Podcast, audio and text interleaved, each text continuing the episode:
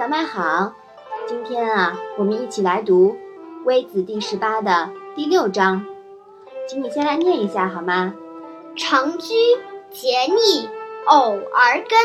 孔子过之，使子路问津焉。长居曰：“夫子与者为谁？”子路曰：“为孔丘。”曰：“是鲁孔丘于？”曰：“是也。”曰：“是之经矣。”问于竭逆，竭逆曰：“子为谁？”曰：“为仲由。”曰：“是鲁孔丘之徒与？”对曰：“然。”曰：“滔滔者，天下皆是也，而谁以易之？且而与其从辟人之事也，岂若从辟世之事哉？忧而不辍。”子路行以告。夫子兀然曰：“鸟兽不可与同群，吾非斯人之徒与？而谁与？天下有道，丘不与异也。”长居。桀逆是什么意思呀？长居、桀逆啊，是两个隐士的名字，他们的真实姓名和身世啊，我们都不太清楚啦。那偶而根是什么意思呀？偶而根呢，是两个人合力耕作。问津是什么意思呢？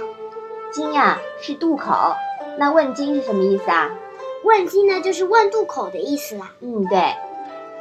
那我再来考考你啊，上一章呢，我们讲了鱼，鱼是什么意思啊？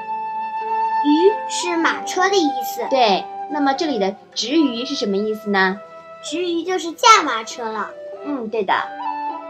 那辟人是什么意思呢？辟人呀，是隐于人，也就是隐于世的意思。忧又是什么意思呢？忧呀，是用土覆盖种子。那五然是什么意思呢？五然呀，是怅然、失意的意思。那这一章啊，是讲的什么呢？长居桀逆在一起耕种。孔子路过，让子路去询问渡口在哪里。长居问子路：“那个拿着马车缰绳的是谁？”子路说：“是孔丘。”长居说。是鲁国的孔丘吗？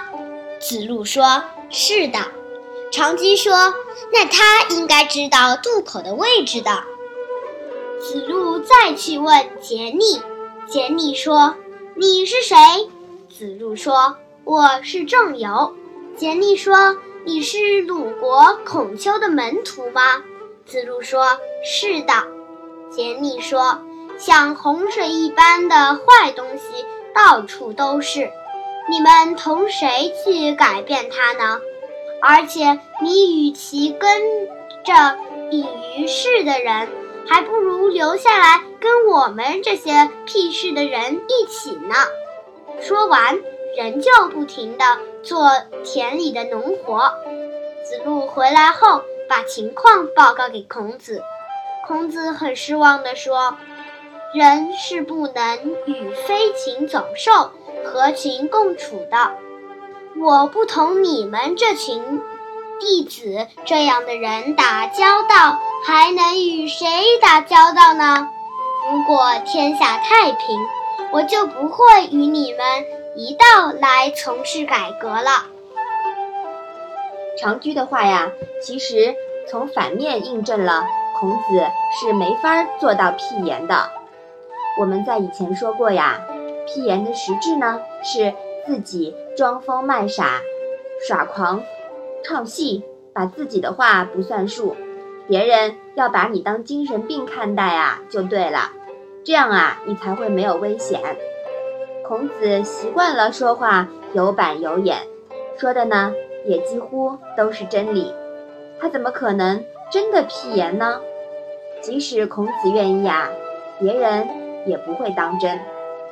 长居的意思呢，就是说，孔子这么一个无所不通、言辞凿凿的人，还用向别人问路吗？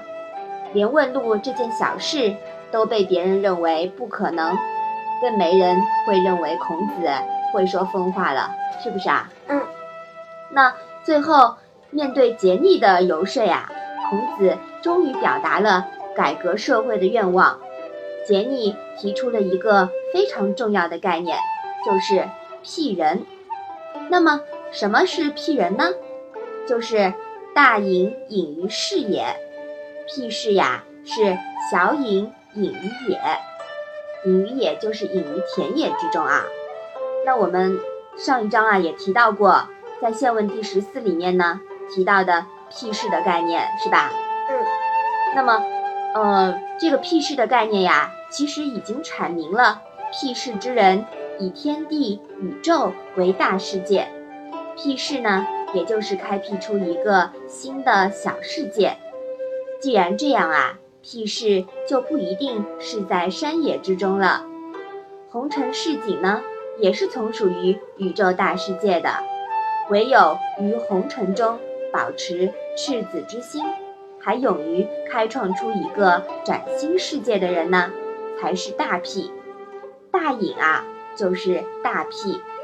大辟呢，辟人。孔子就是这样的人。正因为社会动乱，天下无道，孔子才和自己的弟子们不辞辛劳地四处奔走呼吁，为改革社会而努力。孔子就是这样一位行者，他感到自己有一种担当，为天地立心，为生民立命，为往圣继绝学，为万世开太平。哇，真的是太伟大了，是吧？嗯，好，你把这一章啊再来读一下吧。长居节逆，偶而耕。孔子过之，使子路问津焉。长居曰：“夫之愚者为谁？”子路曰：“为孔丘。”曰：“是鲁孔丘与？”曰：“是也。”曰。是之今矣。问于桀逆，桀逆曰：“子为谁？”曰：“为仲由。”曰：“是鲁孔丘之徒与？”对曰：“然。”曰：“滔滔者，天下皆是也，而谁以易之？且而与其从辟人之事也。”岂若从辟世之事哉？忧而不辍。子路行以告，夫子兀然曰：“鸟兽不可与同行，吾非斯人之徒与，而谁于？天下有道，丘不与易也。”那我们今天的《论语》小问问呀，就到这里吧。谢谢妈妈。